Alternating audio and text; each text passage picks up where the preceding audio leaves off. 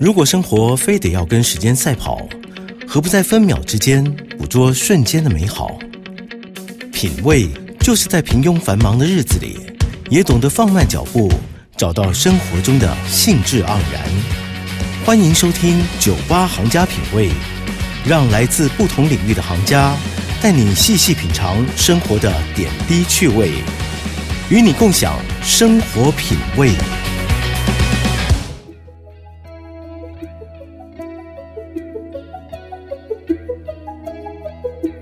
欢迎收听 News 九八九八新闻台。您现在收听的节目是《酒吧行家品味》，我是李巴丁。我们今天晚上的来宾是一位热爱海洋生物，曾经就读海洋生物研究所，也是一位海洋环境教育推广讲师。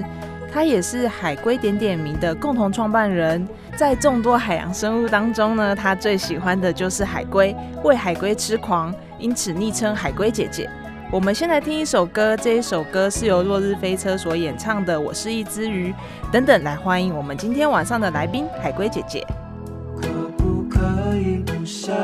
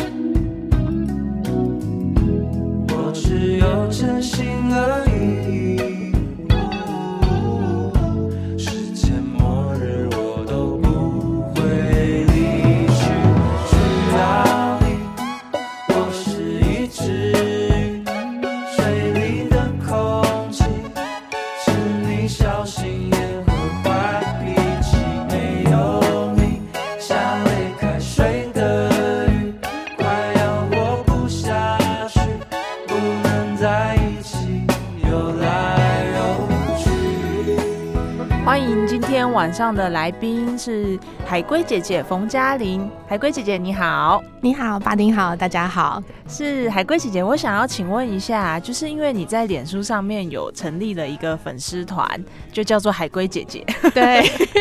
为什么你会这么喜欢海龟？呃，我是从呃，我是台北长大的，所以以前其实跟自然也没有很长机会接触，但就是喜欢生物，可是没有很专精或是投入很多时间。嗯然后一直到大学的时候，有机会遇到一只受伤海龟，在我们学校，哦那只海龟受伤了，然后我们系上有一个收容池，那我们就我就有机会照顾它，就开始对这生物哇，怎么这么可爱，眼睛很大、啊，然后才慢慢去有点像着迷了，一见钟情这种感觉，然后开始查一些它的资料。所以你那个受伤的海龟，它是大只的吗？还是小海龟？它是小海龟，大概哦像我们的手呃手臂这么长的，手臂这么长，那它那时候大概几岁啊？你会知道吗？很难从外形去知道它的年龄哎，但就只嗯知道它会这个体型叫做 juvenile，就是像青少年的这哦种年龄，可能十岁以内的海龟。所以因为那一只海龟，让你爱上了这条海龟的不归路。对，然后后来就去参加那个海龟自工，嗯就是去帮忙巡护海龟产卵的沙滩呐、然后嗯后来也就想要更了解更多，就研究所也是以海龟为主题。嗯，对，所以因为大选就是就读海洋生物。对，海洋大学海洋大学，然后遇嗯到了这一只海龟，一直到现在，你其实都是从事跟海龟有关的工作。对都是从事海洋有关。哦，对，因为海龟姐姐她其实对于海洋这一块也是非常有研究，对不对？对于海洋教育这一块，就是喜欢，然后希望可以像我呃之前工作就是像研究助理嘛，然后是做海洋相关的，我们会去潜水调查珊瑚啊。我就是喜欢，但我自己没有说真的像一些研究学者他们这么厉害，可是我就是喜欢这个东西，然后想要帮忙。对，然后我也觉得。呃，因为研究的人其实他们已经花很多时间在研究了，平常很少有机会出去跟别人分享他们做的东西。嗯，然后我觉得透过分享，其实也可以让更多人知道海洋的状况，所以我就会有时候写一些科普文章，或是有时候去演讲啊，把这些东西分享给其他人。对，因为在台湾，其实你只要搜寻海龟啊，很容易就会看到海龟姐姐的名字。所以今天晚上真的很开心，把海龟姐姐邀请到现场来跟大家分享海龟的小科普。然后，那我想问海龟姐姐，就是像你们常常会去离岛工作啊，对，那最主要去离岛的话，都是做哪些相关的工作啊？以前在海龟的时候，还在海龟界，还海龟实验室。以前还在海龟实验室的时候，我们会去离岛，像是呃蓝屿啊，或是嗯澎湖的望安、小琉球啊这些地方，会去调查产卵的海龟。哦，产卵主要是去观察他们在沙滩上面产卵吗？对他们、嗯呃，通常在七八月是海龟，就是在台湾啦，是嗯产卵的季节，海龟产卵的季节，嗯所以我们在这个时候就会去驻点调查。嗯，对，那我后来研究的主题是做海龟健康检查。海龟健康检查，对这好有趣哦。等于说可以不只是呃在沙滩上看海龟，我可以嗯摸他们，或是帮他们做一些健康检查的评估啦，跟兽医一起合作。一开始遇到海龟是遇到受伤收容的海龟，所以我就也会对这种海龟在收容的状况的时候，它有没有慢慢恢复，嗯然后我们怎么评估它受伤的程度、严重的程度，这个东西很有兴趣。嗯所以后来研究所主题就是做健康评估相关的，跟兽医们合作做这个主题。然后像澎湖水事所，他们有在做海龟收容，已经十几年，很有经验了。澎湖那边，嗯，对，然后我们就也会定期去做检查。哎、那这样的话，你们都是在岸上观察，还是说你们会潜到水下面去观察他们？做研究的时候，如果是产卵母龟的话，主要会是在沙滩上，他们就是晚上的时候会上岸。哦，晚上哦，对，他们在晚上 为什么晚上 夜深人静，夜深比较浪漫？可能比较没有干扰的时候。嗯，对，就是像，就是他，我其实也不是很确定他们为什么会是在晚上，晚上。可是以绿蜥龟来讲，他们的的倾向就是会在晚上的时候上来，然后也这个时候沙滩上通常也比较不会，呃可能就是比较不会这么瞩目吧，因为绿蜥龟很大，呃它它其实可能你它的母龟的那个体长可以到一百公分，然后哦高可以有呃二三十公分。我天这么哪厚，一个小朋友的身长嘞，一百公分，对不对？对，就而且呃，而而且我们讲绿蜥龟的身长的时候，嗯都只有都是去头去尾哦，只有讲它的壳，哦就讲他的身体。所以再加上头啊，还有他的前肢很壮，你会因为它游泳能力很强，前肢的肌肉量很多，所以整嗯只是非常大，就会像一颗大石头在沙滩上。好震撼哦！我没有看过绿蜥龟本人哎，听你这样讲，好震撼哦！嗯、所以他上来的时候其实是很很明显的一，台坦克，就觉得有一个有个巨石在沙滩上移动。哎、他们是一整群一起在沙滩上面产卵，还是说一只两只？哦，看种类，像绿蜥龟的话，他们会是自己自己一个一个上来，所以他们就是像真的像一块大石头一样这么大，所以嗯。晚上的时候其实或许会比较没有这么容易被别的生物或是其他的人类看到。哦，等于是保护自己，对不对？对，然后它上来以后呢，它就会先尽量就是爬到沙滩比较顶端的位置，然后也会开始挖洞，嗯，对，然后挖一个大洞，它就会就会自己就会有点像把自己埋起来，然后也把那个沙滩就是整理干净，它就会变得比较不明显。那洞很大哎、因为它自己很大，对，它就会陷进去。对，好可爱哦、对啊，所以在它就是真的到挖那个大洞之前的阶段啊，其实如果我们在巡沙滩的时候，可能假设呃有声音啊，还是它看到人影啊，海龟很容易就会掉头就走，那时候还比较没有安全感。哦，所以不要打，就是等于说，那你们也要很小心，对不对？对，我们在沙去巡铺沙滩的时候也会很小心，就也不会开手电筒，嗯会很小心翼翼的慢慢走。然后如果有看到那种很可疑的石头，我们就会停下脚步，这样确认它到底是海龟还是石头，就是会属于一一直在一个疑心病很重的状态，难怪你会爱上，我觉得这感觉好好玩哦、很像侦探游戏。对啊，探险猜一猜前面那个是石头还是海龟？那那个我想问一下海龟姐姐，之前我们在网络上面很红的那一张照片，很漂亮，就是都是海龟，那那是什么？那是什么品种的海龟啊？嗯，你说的是。就是有一个空拍影片，然后拍到澳洲雷恩岛附近有，他们说数了六万多只对对对的海龟的这个嘛，那真的超壮观。那个是绿蜥龟，跟在台湾会产上岸产卵的海龟是同样的种类，哦，他们也是绿蜥龟。对，也是绿蜥龟。然后只是说在雷恩岛，它算是呃全世界很很重要的一个海龟的产卵族群，嗯就是嗯很大的一个产卵沙滩。嗯但有一些种类的海龟，像是蓝蜥龟，它们的天性就是比较会是一群。他们就会在外海那边等，然后等很多，是可能是几千只，是甚至上万只这样子一起上岸。哦，那我想问一下海龟姐姐，就是在台湾啊，我们可以看到哪一些品种的海龟？还是说现在全世界上是大概剩下多少品种海龟？呃，全世界的话，海嗯龟种类只有七种。就七种而已，对少数民族。天哪，全世界只有七种。对，嗯，那台湾看得到吗？台湾大概台湾可以看到五种，然后另外两种台湾看不到的是地方特有种，一种是在一种叫平背龟，它是在澳洲那里才看得到，嗯，然后另外一种叫做呃肯氏龟，它就是只有在墨西哥湾、中美洲那里才可以看得到。那其他五种，它们几乎是就是在蛮多大洋都有移动的。哦，嗯所以台湾还蛮幸福的，可以看到五种海龟。对，好，那我们这边呢，先进一段广告，广告回来呢，海龟姐姐要来告诉我们更多有关于海龟的小科普常识，不要走开哦。欢迎回到 News 九八九八新闻台，您现在收听的节目是九八行家品味。今天晚上呢，来到我们节目现场的是海龟姐姐。刚刚海龟姐姐跟我们提到了有关于台湾最常看到的品种，其实就是绿蜥龟。然后海龟姐姐在脸书上面呢，其实有两个地方可以看到海龟姐姐的踪迹，就是海龟姐姐的粉丝团，还有一个是海龟点点名，对不对？对，海龟点点名是一个社团，然后，因为这个社团呢，其实非常有趣，那我们会放在后面来介绍。然后，我们现在想要问一下海龟姐姐，就是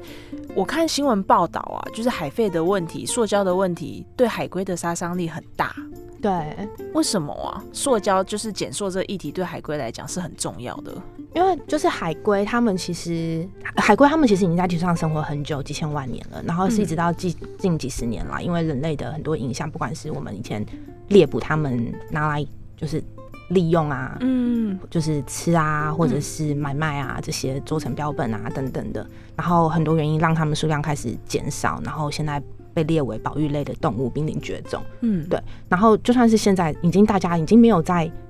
屠杀海龟、买卖海龟了，可是很多海龟还是会因为像是塑胶，嗯嗯或是因为嗯、呃可能捕鱼的时候不小心被捕到，很一些其他的原因而死亡。嗯，所以海洋废弃物对海龟来说是一个很重要的，要造成它死亡的原因。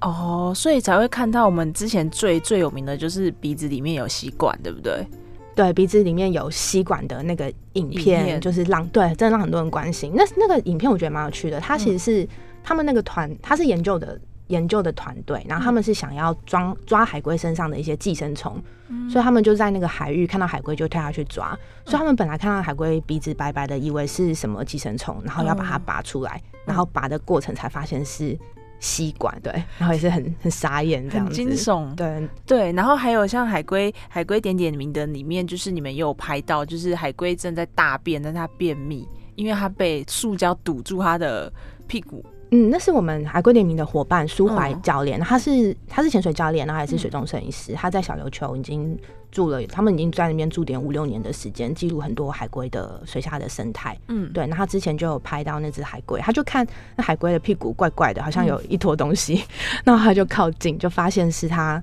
有就是拉出了一个塑胶袋，然后它有一些大便就是还掺在一起，可能是它因为有塑胶袋，所以它之前排便没有办法排得很干净，有一点卡住。那我想问海龟姐姐，为什么他们会去吃塑胶或是海废啊？嗯，这个问题是很大家很好奇，因为嗯其实自从塑胶开始发明以来啊，从一九七零年代就陆续开始记录到海龟会误食塑胶这个东西。嗯然后最早有被文献记录的是一只格龟，然后他们在格龟死掉的格龟的肚子发现有塑胶袋跟就是汤汤匙、叉子这种东西。嗯然后那时候大家以为是因为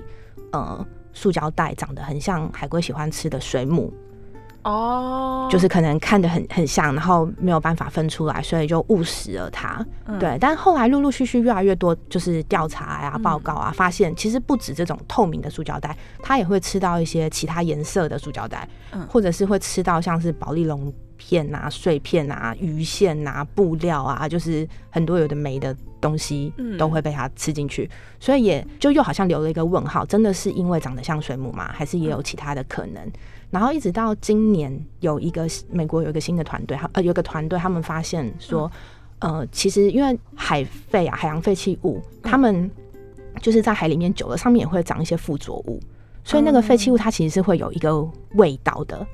哦，对，那个味道就是闻起来就是很像我们去鱼市场那种 那种鱼腥，就是这种就是那种鱼腥腥味味。对对对，那嗯可是这个东西对海洋生物来说是很有吸引力的，还有闻起来很哦大像餐嘛，他们的大餐，很像食物。嗯，对，所以他们就发现，哎、海龟也会被这个味道吸引。这个这个味道对他来说，就是他们发现海洋废弃物的这个味道对海龟来说是跟闻起来很像食物。哦，它对这个味道的反应跟对食物的反应是一样的，都会让它一直闻、一直闻，然后一直找、一直找。对，所以他们也觉得有可能是海肺的味道也是一个吸，因。对，也是一个原因，而且也是像海鸟啊，海鸟也会被这个海肺的味道吸引，嗯，或是一些鱼类，它们也会被这个味道吸引。所以就可以理解为什么他们会想要去吃海废，对不对？对，就是为什么会对被这个东西吸引聚集，然后很好奇想要。对，因为之前大家是说海龟的眼睛不好，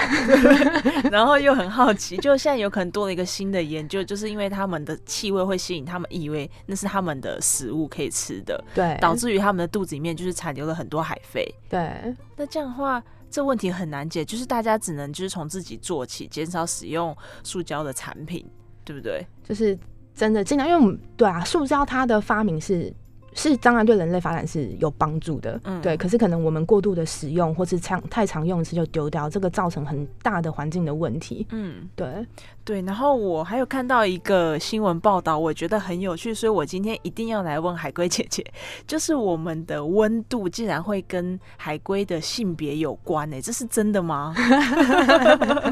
这 真的太有趣了。他们说温度越高，就会都是母的海龟，是吗？对啊，因为像我们像呃人类的性别是染色体决定的嘛，嗯可是对海龟或是有些爬虫类来说，它的性别是它孵化时候的温度决定的。哦，是它们孵化当下的温度决定它们的性别。对，对于海龟来讲，对，就是它孵化期，像海龟可能孵化期大概五十几天，然后可能是在中后段的时候，大概是孵化期一半到后三分之一，有一段时间，这个时间会，这个时间的温度会影响它的性别决定，太神奇了。所以就是会很呃，环境会让对他们这个族群造成很大的影响，很容易受到环境改变。对，嗯那如果温度比较高的话，就会有比较多母的海龟；嗯温度低的话，就会是公的海龟比较多。那完蛋，那现在气温这么高，会不会基本上都是母的海龟？有一些这种报道，他们发现就是母的海龟比例 比较越来越高，对。越来越高，比较高。对啊，哦，所以这个是真的哎，太有趣了！他们竟然是温度来决定他们的性别，对啊。然后或是说，像我们在野野外看到，其实也是很少看到公的，公的很珍贵，哦真的哦，大部分看到都是母母龟，都是母龟。嗯，或是说它如果因为海龟的性别啊，它也要成熟以后。如果要从外观来看啦，就是成熟以后，我们可以从外观去看它的性别。如果是公龟的话，它的尾巴会很长，哦，对，哦会又会很长，又粗又长，大概像有超过二十五公分。嗯这样子对，那母龟的话，尾巴就会比较短，可能就像我们的手掌这么大。哦，差这么多，所以还蛮明显的哎。嗯，但是要成熟以后，成嗯体以后，就是那只海龟可能体长超过九十公分，嗯已经是大海龟了，我们就可以用它的尾巴去看。可是如果是比较小的海龟，比如说像二十几、三十几公分这种小海龟，我们还没有办法从外观看出性别。哦，所以要等到他们起码要到九十公分以后才可以。那我想要问一下海龟姐姐啊，就是如果我们在潜水的时候遇到了海龟，我们应该怎么做才不会打扰到它们呢、嗯，其实就是先不要太兴奋。我知道大家看到海龟可能会很很开心啊，就已经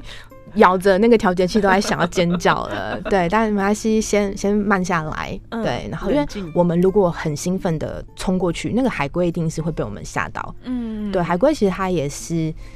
呃，对于自己舒适圈是很很在意的一种生物，嗯的领域性啊，很也蛮强的。所以我们先不要那么快冲过它，冲进冲向它。嗯对，我们就是先自己放慢速度，停在那边就是观察它。然后如果说海龟它没有跑走，嗯。他没有对我们有这么防备心，我们就可以再考虑慢慢慢慢的靠近他，但就是慢慢的，慢慢的游哦慢慢游。过去这样子。，对，而且因为潜水其实有时候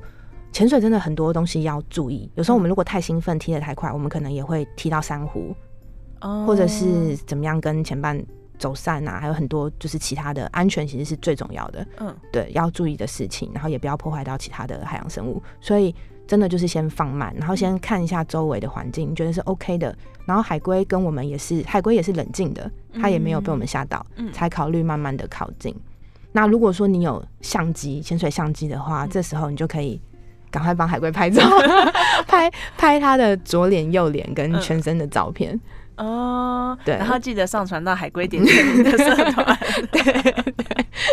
哦，所以那海龟姐姐有跟海龟共游的经验吗？有啊有啊，也是，我也是都要很克制自己，不要太兴奋，不要冲过去。我想也是，不然以你这种入迷的程度，有没有？太有趣了。所以海龟姐姐有潜水执照。有哎、我是进阶潜水员，哇！但其实还好，进进阶好像听起来厉害，但它其实只是第二级。哦，因为一开始的话是嗯 open water 开放式水域，然后再来是进阶，然后再来有救援啊，然后一直上去啊，潜水长啊，潜水教练这样子。对，所以我其实只是第二级啦。很厉害，所以感觉这好像都是你爱海龟的基本技能，有没有？就是因为海龟开始喜欢海洋，所以就想要从不同的方式去亲近它。哦，嗯那之前你有分享过，就是因为海龟，所以带给你勇气，是真的吗？对，哎，为什么？因为我觉得就是其实我是一个比较 害羞内向的人。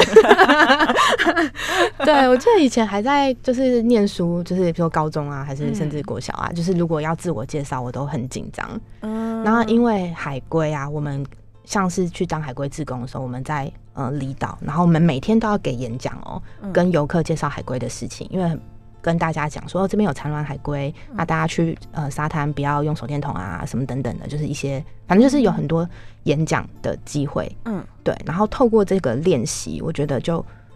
慢慢的克服自己这种害羞的个性，嗯，对，然后我也觉得这个还蛮重要的，因为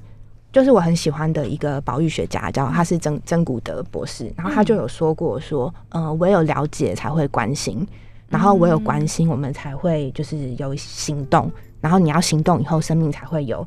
希望。嗯对，然后我觉得也是就是这样，就是透过我们跟大家介绍这个东西，他可能就会对他产生好奇，然后会喜欢啊，想要更了解，然后可能也会愿意从自己的生活中做一些改变。嗯所以我觉得这种沟通是很很重要、很重要的。嗯，而且我觉得就是教育有一些是要从小从小就要开始，对不对？嗯所以海龟姐姐她其实很努力在推广这一块。那希望大家今天晚上如果有听到的话呢，也可以跟自己的小朋友说一些关于海龟的一些小科普、小常识。那这都是海龟姐姐会很开心的事。今天晚上非常谢谢海龟姐姐来到酒吧行家品味。其实还有很多没有聊完，我我们一定很快会再邀请海龟姐姐回到我们节目。那希望大家就是看到海龟的时候，大家就是像海龟姐姐讲的，就是放慢动作，不要打扰到它，这是对环境最好的帮助了，对不对？对，因为如果我们太真的吓到它，其实海龟它是会马上转身就游走的，而且海龟游得很快，嗯我们根本也追不到。所以真的就是不要靠，不要太靠近它，保持至少三到五公尺，嗯它反而会很平静。我们也可以跟它共游比较久，可以看它比较久。可以欣赏比较久。对，那今天晚上谢谢海龟姐姐来到节目现场，谢谢拉丁，谢谢大家，谢谢，晚安，拜拜，晚安。Bring on your hunters and let them bring the dogs. It's me that you wanted. I've been right here all along. Right here all